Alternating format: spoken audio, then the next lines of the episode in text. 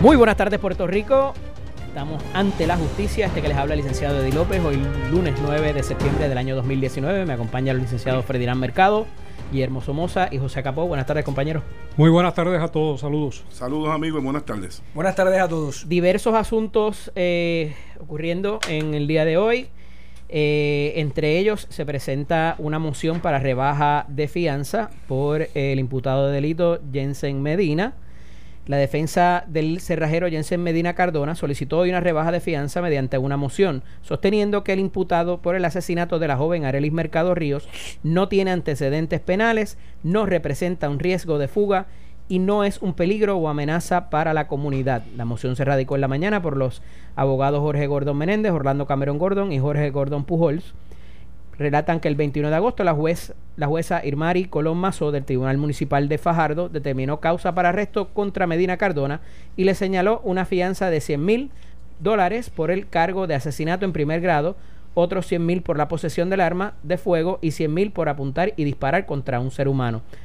Areli fue asesinada el 8 de agosto en Villa Marina, presuntamente en medio de una calorada discusión con Medina Cardona. Hubo insatisfacción por el monto de la fianza que fue prestada esa noche y entre las críticas que recibió el Departamento de Justicia, la Fiscalía de Fajardo pidió una vista para que se aumentara la misma mediante una moción urgente el 22 de agosto. La jueza municipal Vanessa Sánchez Velázquez celebró vista el 23 de agosto y aumentó a 850 mil la fianza por el asesinato en primer grado, previamente fijada en 100 mil dólares y a 150 mil cada una de las dos infracciones de la ley de armas impuestas en la primera vista en 100 mil cada una, las que fueron diferidas por la Oficina de Servicios con antelación al juicio. Eh, en, esa, en ese movimiento lo habíamos discutido la semana pasada, pero aquí eh, se da lo que tradicionalmente o con más regularidad ocurre, que es la rebaja de la fianza. Eh, un poco obtuvimos la moción para poder analizarla y quería, ¿verdad?, qué, qué planteamientos se esbozan y qué probabilidad obviamente tienen de prevalecer. Mira, ciertamente lo que tú has narrado, lo que ha ocurrido en el caso, cuando hubo el aumento de fianza por los fiscales, en esencia el fiscal de distrito de Fajardo, Yamil Juarbe, él tuvo la oportunidad, toda vez que los tres artículos, el 93, que es el asesinato, el 504, que de la ley de armas, y el 515 de la ley de armas, ella le impuso 100 mil dólares a cada uno de fianza y nosotros aquí, los tres, los cuatro, entendíamos que no había proporcionalidad entre las armas y el delito de asesinato. Para esa vista, eh, la defensa utilizó a Wilfredo García Ortiz, que es del PASAC, lo que antes era OSAC, que es el programa de servicios con antelación al juicio. Y la fiscalía utilizó para incrementar a Luis Alejandro Velázquez del CIC y, a, y el agente sargento y a Luis Rodríguez. De la División de Inteligencia de Caguas. ¿Y por qué utilizó esa de la diligencia? Porque aunque los hechos son en Fajardo, eh, lo cierto es que el señor Jensen Medina reside en el área de Caguas. Por eso es que se trae a la gente de división de inteligencia del área de Caguas.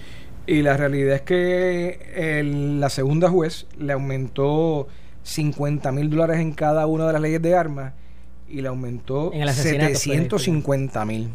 Claro. Eh, yo vi la moción de la defensa, apelaron un sinnúmero de circunstancias. Eh, yo inclusive hubiese apelado porque ahí nos enteramos que el alegado imputado tiene tres hijos menores de edad, le hace falta estar en la libre comunidad. mientras, en el informe de SAC. Mientras se ve su juicio, para poder obviamente defender y ayudar en su defensa a los abogados, además de para poder pagar su vivienda, su casa, eh, y la manutención de sus hijos. ¿Por qué tanto tiempo entre una cosa y otra, verdad? Y no se hizo automáticamente y quizás que se puede haber argumentado en esta que no se argumentó en la vista del aumento de fianza, la segunda vista que se da? Mira, técnicamente eh, son las circunstancias. Primero tratan de conseguir el dinero y no lo tienen, alegan que lo que tienen disponible son 15 mil dólares. La moción de rebaja de fianza está circunscrita al asesinato que están solicitando que sea una razonable, ellos entienden que razonable es 150 mil eh, dólares, 50 más de lo que originalmente se impuso. y muchísimo menos de lo que se impuso en la segunda en la segunda ocasión. Y lo que están diciendo mire eh, la realidad es que han hecho todas las gestiones para tratar de conseguir ese dinero. No lo han conseguido. Hay una serie de razones que acreditan que la persona podría comparecer. Tribunal por tercera ocasión intervenga usted evalúe estos hechos nuevamente y tome una determinación que cumpla con que no sea excesiva la eh, fianza impuesta. Y aquí sería un tercer juez que vería Sí, esto. Correcto. eso es correcto. Tú tienes el nombre, ¿verdad, José? Mañana está señalado para la sala 305 a las 2 de la tarde ante el honorable Glenn Velázquez Morales del Tribunal de Primera Instancia de Fajardo. O sea que es un tercer juez.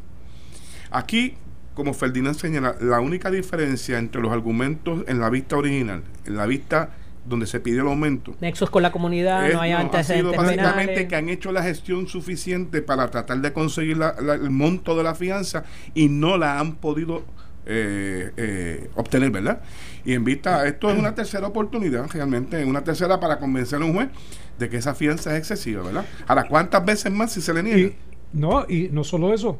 Se pudiera Si la, si la fiscalía, Ah, si la perdóname. fiscalía obtiene, si la fiscalía obtiene una información distinta que agrave la circunstancia, podríamos estar ante una cuarta petición, pero esta vez de, de- de aumento de fianza. o hacerlo dentro, en- o hacerlo dentro, de, esta, vista que está pidiendo dentro la de defensa. esta y que, Y que termine entonces termine, trasquilado. termine al revés. Es correcto. Yo- eh, la defensa también expresa, número uno, que la fianza no puede ser un castigo ni puede ser excesivo, que hay un derecho constitucional absoluto a la fianza. También indica la presunción de inocencia. O sea, todo el mundo es inocente hasta Por que eso, se le por eso pruebe es que te decía contrario. Billy que esos argumentos están esgrimidos desde el inicio. Desde el inicio. Desde el inicio, ¿verdad? ¿Qué tú traerías ahora? Por eso, fue, por eso mi diferente? Un pregunta. sacerdote de la comunidad, los vecinos, gente No, con lo, buena lo que, reputación. lo que trae en esencia es que es excesiva porque no han podido O sea, que han hecho las gestiones no han podido conseguir el y dinero. no han podido conseguir el dinero. Yo también establecería, si fuera abogado de defensa, el historial previo de comparecencias al tribunal o de su comportamiento. Porque uno que llega un poquito más allá. Pero si no tiene Pero, ese antecedentes. ya, sabemos. pero esa ya eso. lo Sí, argumenta, pero- esa ya la argumentaron en la ya la argumentaron en la última vista. Eh, tratando de que no se le aumentara no y no se le compró por parte de la juez que no es usuario de alcohol ni de sustancias controladas. Son los mecanismos así que ellos están tratando de, de verificar. Ahora, si yo fuera abogado de defensa, yo traería personas con muy buena reputación en la sociedad. Si va a la iglesia de su predilección y lo frecuenta. Porque aquí en esencia lo que hay que establecer es que no hay peligro de fuga y sí compromiso y aceptación de comparecer al tribunal. ¿Hasta pasa- dónde pudiera escalar esto? ¿Pudiera llegar al, al- al apelativo Bueno, o al Supremo? Voy, voy a añadir que a- en adición, esta sería la tercera vista donde se va a fijar una, ¿verdad? Se va a evaluar una determinación en cuanto a fianza, si es razonable o no, en adición a los dos esfuerzos anteriores de radicar un habeas corpus en el Tribunal Supremo, un habeas corpus y una, Y una reconsideración del habeas reconsideración que fue declarada también no al lugar, este, en unas salas de verano. Esa, estamos hablando de cinco intentos, ¿verdad?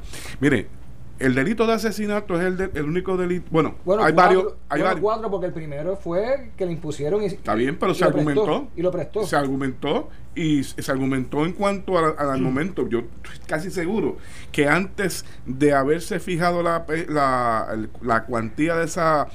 Eh, Los 300 mil estamos hablando. de esa, la cuantía de esa fianza, el abogado tiene que haber argumentado porque el abogado no conoce lo que recomendaba el informe de Osan ni tampoco el fiscal, como lo hemos dicho Claro. originalmente. Ahora es Tiene que haber argumentado. ahora cambiaron el título. Ahora. En vez de, pro- de, de oficina, ahora es programa. Por eso es PESAC ahora. El delito de asesinato, que es lo que nosotros veníamos diciendo Cambian desde todo. un inicio en esto, ¿verdad? que entendíamos que se trató, originalmente se trató por la misma cuantía que como si fuera la ley de armas, impuestos, que de hecho es lo que está pidiendo ahora mismo.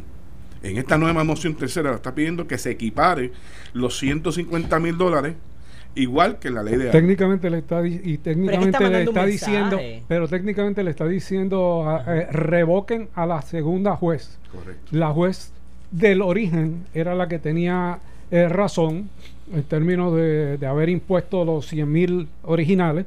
Aquí eh, le dice, bueno, pero como quiera, para que imponga algo que sea relativo a los otros dos, que son 150 y 150, impóngame 150 aquí también. O sea, uniforme la fianza. Como y, hizo la primera juez. y volvemos al origen de, de todo, correcto. Pero fíjate, contestando tu pregunta, Eddie, yo entiendo que la, además del fundamento que dio Ferdinand de por qué esperar a esta moción ahora y no hacerla inmediatamente, yo entiendo que para buscar obviamente a ver los familiares el dinero, hacer las diligencias eh, pertinentes para obtenerlo, pero también yo entendía que ellos podían creer que la prensa con otras noticias que hay en el ambiente iba a bajar intensidad, pero vemos que no. Lo de los videos, todo lo demás. Todo lo de este Vemos caso va a estar en la palestra pública inmediatamente. todo momento. Este- un caso que ya se empezó a Pero televisar. trataron. Inclusive se empezó ya a televisar. O sea que estamos hablando que todo el mundo tiene atención en este caso, ¿verdad? Este, como decía ahorita, el delito de asesinato es un de los de, los pocos delitos, hay otro más, pero que apareja, a- apareja una pena de 99 años de cárcel. O sea, estamos hablando que en un momento dado, un ciudadano, y Ferdinand que ha sido juez, Billy, y yo como fiscal lo hemos visto, donde una persona llega un momento que si la prueba en, el- en los distintos procesos que se dan vista preliminar, inclusive en el mismo juicio, llega un momento que puede pensar, mire, voy a salir culpable. Te estoy dando un ejemplo, no estoy diciendo que este sea el caso, sino llega el momento que toma una determinación y en, en- en- cercano al proceso de eh, durante se desarrolla el juicio, ¿verdad? Eh, Dante Clara un testigo y entiende de que su causa está perdida, toma la decisión de abandonar este el, el proceso y se va y no, eso y pasó. no- y no eso pasó, ha pasado. En Arecibo, Son cantidad, cantidad de situaciones. de ellos en Arecibo, lo hemos ya el jurado todavía se va a deliberar y ellos estaban allí y no volvieron cuando para la, para la decisión de, Por eso del jurado. que este tipo de delito, a nuestra- la posición que fijamos desde el principio, no puede estar o no debiera estar, ¿verdad? Según nuestro punto de vista, y yo ahora lo digo yo en el mío en particular, no debe tener una cuantía en cuanto a riesgo, a, a garantía de comparecencia, porque la pena que apareja puede llevar a un ser humano en un riesgo realmente en un momento dado del proceso a abandonarlo. Estaría validando No entonces lo que dice Ferdinand en términos de que, y digo, y esta es mi interpretación de lo que él dijo, eh, el imputar una cantidad tan alta para ese delito en particular, la juez está enviando un mensaje con eso.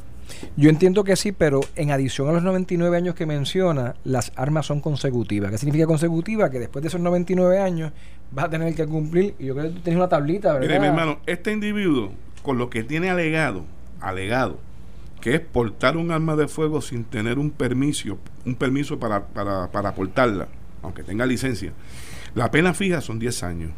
El apuntar son 5 años la pena fija.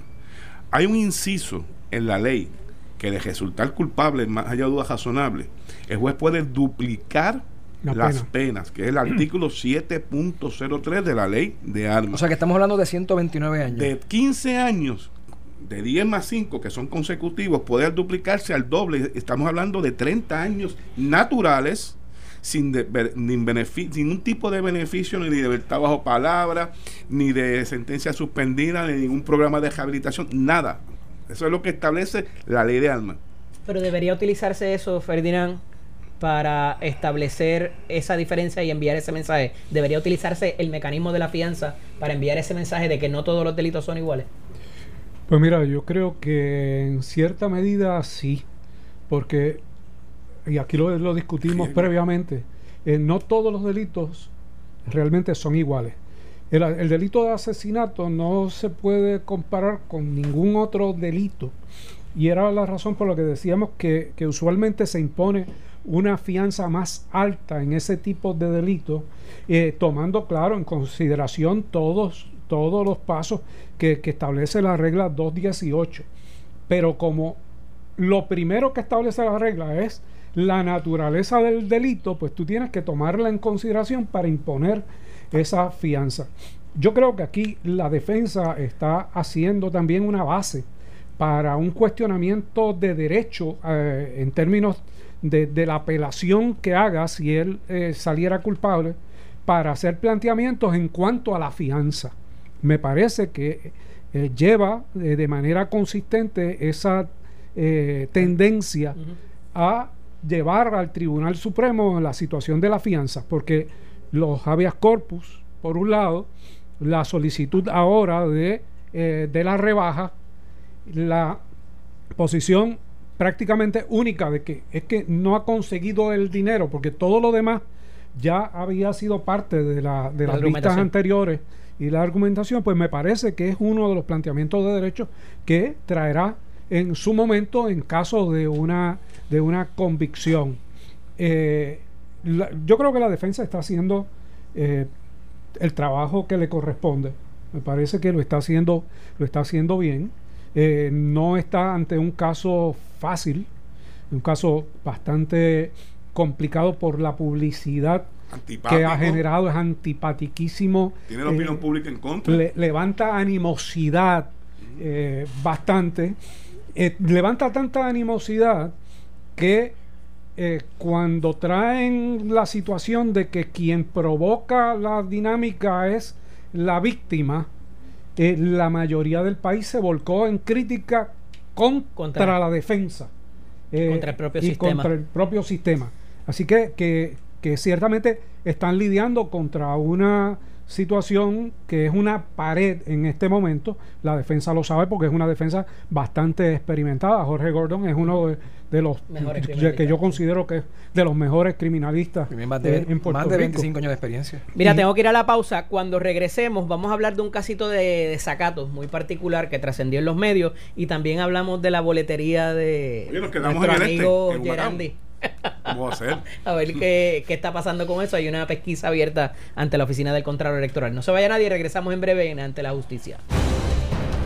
Regresamos aquí ante la justicia. Este que les habla el licenciado Eddie López. Me acompaña el licenciado Ferdinand Mercado, José Capó y Guillermo Somoza. Estuvimos hablando en el primer segmento eh, sobre la moción de rebaja de, de, fianza que se interpone por los abogados de defensa. Y un poco quería tomar este caso que eh, trasciende a través del portal, me parece que fue el vocero. Sí. Eh, perdona que te interrumpa. Sí, adelante. Es que me han escrito unos compañeros, ex compañeros tanto de nosotros, ciertamente hablan bien de Jorge Gordon, pero también hablan muy bien del fiscal Jamil Hualbe, que tiene mucha experiencia. Ya creo que lo conozco, creo que lo conozco. Eh, buen, buen abogado también, compañero del Senado. Sí, para sí, sí, seguro que sí. siempre de la moneda. Eh, pues, pues, abrazo y mi admiración y yo, Y yo, yo coincido, que, que es excelente. Lo que pasa es que uno es excelente como fiscal y el otro como abogado criminalista y era eso a que nos referíamos. En efecto. pero, corregido está pero ciertamente eso significa que nos están escuchando de un lado y de otro. Ah, ciertamente saludos somos ambidiestros somos ambidiestros. De los fiscales del departamento de justicia de que ha manejado casos de mucho interés público alrededor de toda la isla no meramente en las áreas donde ahora mismo está desempeñándose como fiscal de distrito. Este, lo tuve como asistente en un momento dado en la oficina de jefe fiscales y estaba asignado a muchos asuntos, incluyendo a casos de crimen organizado. Y te voy a decir mucha una experiencia. Cosa, las 13 jurisdicciones, las 13 no hay ninguna igual. El derecho supone que sea el mismo, pero opera de diferentes maneras. Fiscal experimentado, igual que el Gordon, lleva años, ¿verdad? En el caso de fiscalía, es uno de los fiscales más experimentados que quedan ahora mismo en el Departamento de Justicia. Y joven. Y joven. Me gustó eso de los que quedan en el Departamento de Justicia. Mire, durante la, esto fue ayer, durante la tarde de hoy se radicó un cargo por desacato contra Guillermo Martorell Millán, de 44 años, por hechos ocurridos en la carretera PR30, kilómetro 25.9 en Humacao. Según la policía, a las 11.50 de la noche de ayer, Martorell Millán conducía en contra del tránsito su vehículo Mercedes-Benz eh, del 2018 y al llegar a la vía antes mencionada impactó la parte frontal del vehículo Toyota modelo RAV4 color azul del año 96, el cual era conducido por un joven de 23 años. Martorell Millán resultó ileso y se negó a hacerse las diferentes pruebas para detectar alcohol. El fiscal Israel Umpierre emitió una boleta de acusación por el artículo 279 por desacato del Código Penal de Puerto Rico. El caso fue llevado ante el juez Juan C. Vera, quien encontró causa probable para arresto contra Martorell Millán y le impuso una fianza de 75 mil dólares la cual fue, prestada por un fiador y así quedando en libertad. La vista preliminar fue señalada para el 7 de octubre. Eh, varias cosas, es el fiscal quien reclama el desacato, eh, que me levante una bandera, ¿verdad? Eh, número dos, no, no bueno, hubo regla 6 eh, pero esto pudiera ser un menos grave. ¿Por qué habría vista preliminar? Para que me lo expliquen. eso mismo estaba hablando yo aquí en bastidores con Cabo. Entonces, eh, ¿verdad? La fianza de 75 mil dólares por algo que es casi, ¿verdad? Hay que ver qué pasó en el, en el quizás en el accidente, pero other than that, una fianza tan alta por un caso de embriaguez. En primer, en primer lugar, cuando leí la noticia que, que, a todos nos llamó la atención, eh, pensé y pienso todavía que, hay una confusión en la redacción de la noticia. Primero porque leí otra posterior que me decía que era eh, porque el, el, desacato había sido por no cumplir la orden del juez, en cuyo caso es viable, es de aplicabilidad el artículo correspondiente 279, inciso B, que es cuando desobedece una orden legal y es un delito menos grave. En cuanto a la fianza, pues obviamente mm, e, es una información que no es consona ni con el delito ni con la situación y no se trata de un delito de naturaleza grave. Por el otro lado, el desacato solamente lo puede imponer un juez, el tribunal, no, no lo impone el, eh, el fiscal, a menos que ya ha habido una orden previa que entonces él pueda decirle al tribunal, mire, aquí han desacatado su orden, por lo tanto es una violación a un artículo del Código Penal y que el juez, en vez de ser él el que eh, motu propio actúe en términos de usted está incurso en desacato por haber violado una orden del tribunal, pues entonces eh, adviene a la posición del fiscal y le dice, sí, es correcto, eh, se le encuentra en curso en desacato y se cita para tal fecha. pero no se le impone la fianza. En otras palabras, va al lugar de los hechos, ve que puede estar, hay unos signos que puede estar en estado de embriaguez, le quieren hacer la prueba de campo, rechaza a la persona que aparenta estar en esa conducta de embriaguez, buscan una orden, esa orden se le enseñan a él para hacerle la prueba de sangre y él desacata esa orden. Correcto. sí. Lo interesante de este caso, este, Eddie, compañeros y amigos que nos escuchan, es que nos sirva de, de, de, algún método de aprendizaje, ¿verdad? A los conductores que estamos todos los días en la calle. En este caso en particular coincido con Ferdinand de que tiene que ser, o sea, en los delitos menos graves no se impone fianza, se cita, salvo que el fiscal lo solicite y argumente de alguna forma, ¿verdad? el peligro de comparecencia a los procesos. Da la impresión que en, estos casos de ordinario, eh, si, el, si en una intervención, en este caso un accidente de tráfico, el agente llega y aparentemente entiende que este, este individuo está manejaba su vehículo bajo los efectos de bebidas embriagantes. Luego de advertencias, y eso estará en su día por verse si se hicieron o no se hicieron, ¿verdad? Le corresponderá a un abogado si es, eh, en su momento determinar si se hicieron. Pero se hacen las advertencias legales por parte del agente de orden público y lo conduce a, hacerle una prueba de aliento. Eso es lo que la ley eh, ¿verdad? impone. Si esta persona se negase a hacerse la prueba de aliento, el agente va a notificar al fiscal y si entiende que está así bajo los signos de aparente eh, estado de embriaguez, el fiscal va a solicitarle una orden al tribunal para, eh, ese es un caso de la jurisprudencia, que es el caso de McNeely, eh, del Tribunal Supremo de los Estados Unidos, donde se le pide una orden al tribunal para que lo obligue a hacer una muestra de sangre. Es llevado a un hospital. Da la impresión que fue llevado, una vez emitida la orden, fue llevado a un, a un hospital o a un dispensario médico eh, donde se hacen este tipo de análisis. De hecho, el, el, kit, lo que llaman ellos el kit de los tres tubos de ensayo, quien tiene el poder eso es la policía de Puerto Rico. Comparece un dispensario o un hospital y se le pide al doctor que realice, porque es una prueba, obviamente, al introducir una aguja, una prueba invasiva. ¿Verdad? Eh, entonces, de este, da la impresión que se negó también a esta segunda prueba de sangre y es por eso que el fiscal recurre a radicar el delito como está en el Código Penal, un delito que no estaba antes, porque la acción del desacato siempre es un poder inherente que ha tenido el juez cuando se incumplen sus, sus órdenes, ¿verdad? Pero, aquí se contempla como delito dentro del Código Penal. Está hablando del 279. Correcto. Que es un delito menos grave. Y un delito menos grave no apareja vista preliminar, porque para aquellos que nos escuchan es todo aquel que apareja pena de reclusión por un término que no exceda de seis meses, pena de multa que no exceda de cinco mil dólares o pena de restricción domiciliaria o de servicios comunitarios que no exceda de seis meses. Y no dudo, y no dudo que se haya incluido también aquí, además del desacato, alguna resistencia, que es una, una obstrucción, un artículo 246. La vieja resistencia a la, a la Se antes. Porque, porque él está allí arrestado. O sea, no perdamos de perspectiva que, que la persona no solo es que se niegue, él está arrestado y obviamente hay una si hay una orden del tribunal, el policía va a tratar de que se cumpla. Él debe haber forcejeado para que no se cumpliera y que no le pudieran sacar la sangre.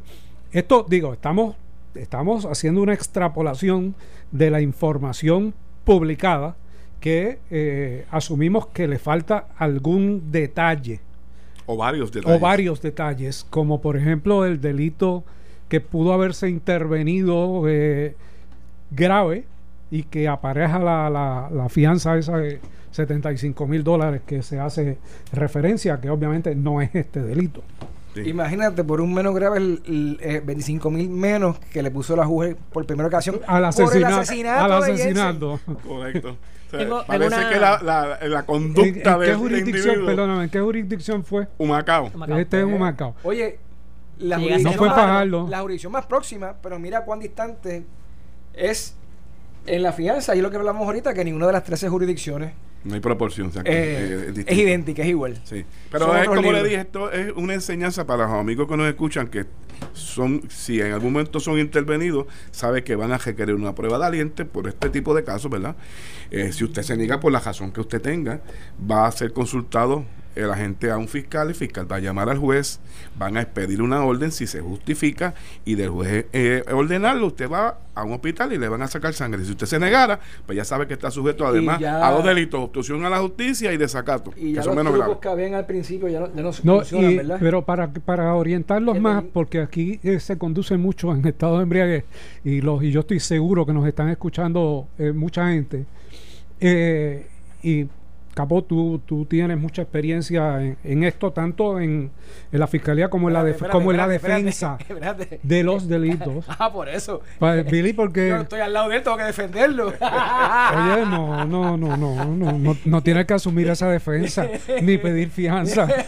Mira. Eh, ilustra, ilustra, ilustra, ilustra a nuestros oyentes en términos de lo siguiente. ¿Qué es lo primero que el policía hace o a qué prueba es la primera que se somete la persona y luego la segunda y la posible tercera.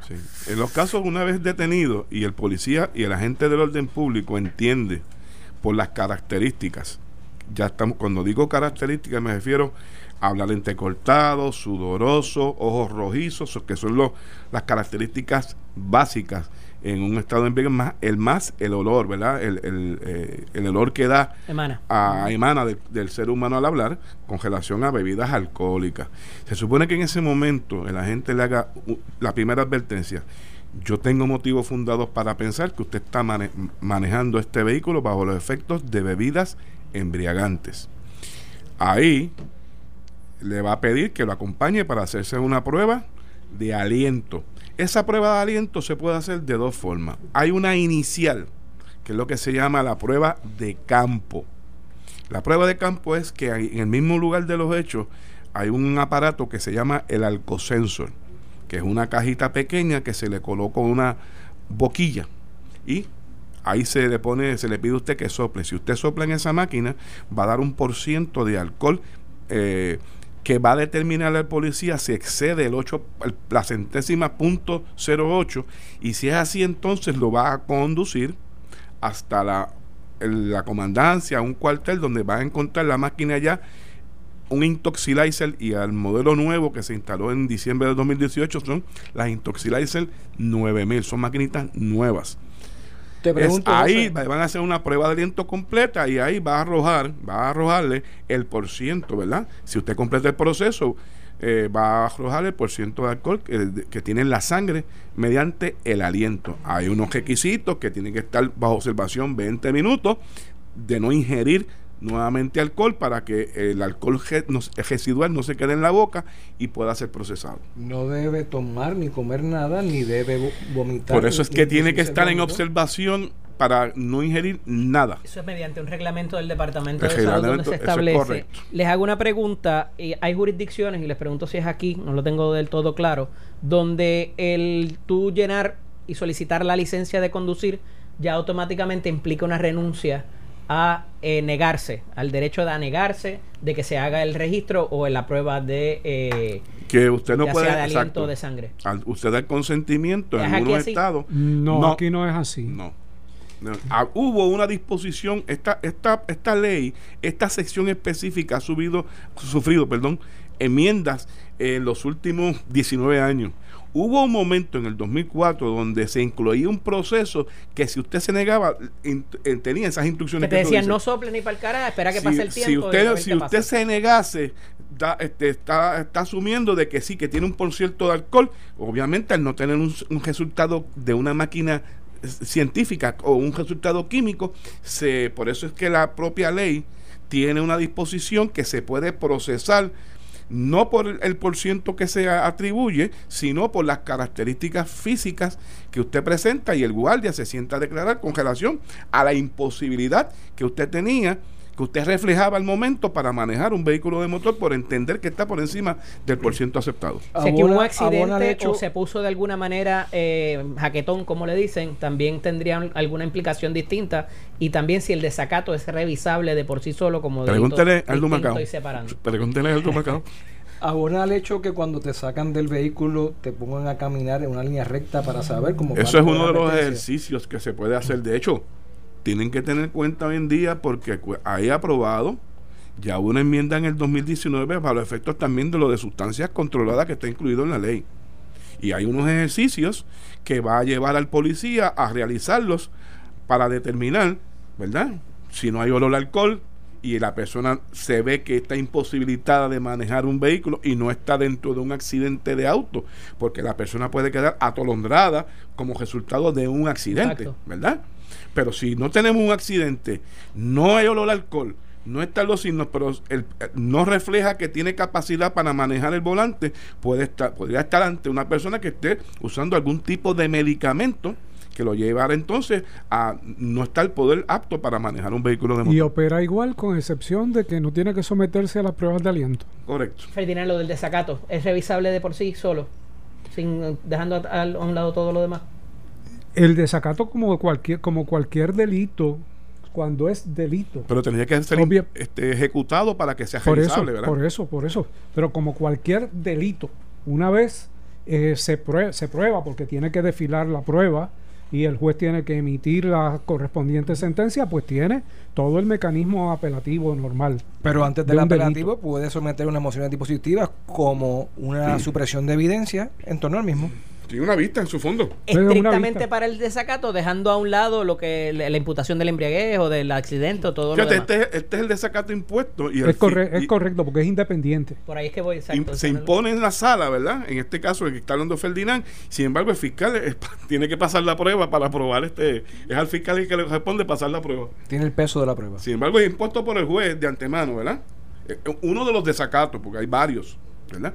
Ese en particular que se impone El criminal, el el criminal, criminal. por no seguir las órdenes de un juez en la sala, sumario, está el interrumpir civil. el proceso, cosas como esas se imponen como delito y posteriormente hay un juicio y es al fiscal el que le corresponde Porque el otro tipo de desacato es el desacato sumario, que es por tú hasta que cumpla. violar eh, Una orden una orden y entonces ahí tú vas preso hasta que cumplas.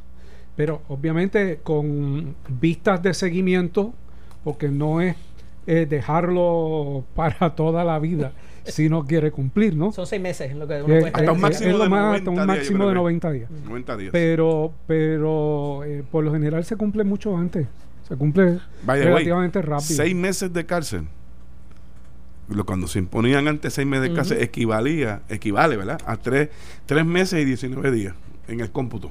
Ya. Eso la es igual bonificación. que el Con desacato por incumplir con las pensiones Ah, eso iba, alimentarias. por ahí iba. Pero cuando te dicen 90 días, son ¿Y ese 90 desacato es de días. cuál tipo? ¿Es del criminal o del sumario? No, eso, eso es, un, es uno civil. Es civil, que es un tercer tipo distinto. Pues sí, Eddie, cuando se imponen entonces, no por seis meses, sino cuando dicen 90 días, que son 90 días. Ahí no hay... Ahí no hay break de no break. ni nada. Son 90 días.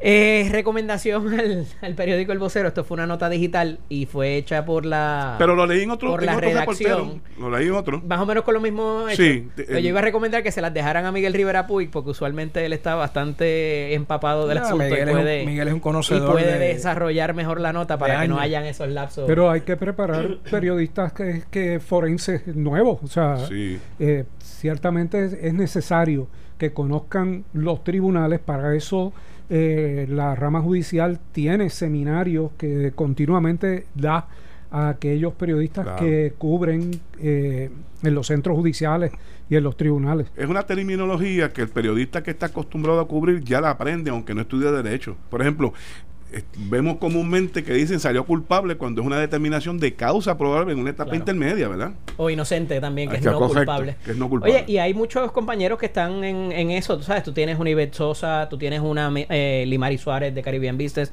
Ivette en Telemundo, tienes a un Guardiola también de Telemundo, Lenin también y, y Pero Julio Guardiola es abogado, al igual que Claro. Soto León. Claro, y Walter Soto también. Este, prensa escrita tienes a Melissa Correa en, Borre- en, en Vocero, que pues ciertamente eh, han participado de ese tipo y, y eh, they're seasoned, o sea, tienen experiencia. Y, Melissa- eso ayuda Y bastante. Melissa no solamente en lo estatal, sino más bien en lo federal. Eh, Exacto, y, los- y las fuentes que tiene que son definitivamente eh, excelentes.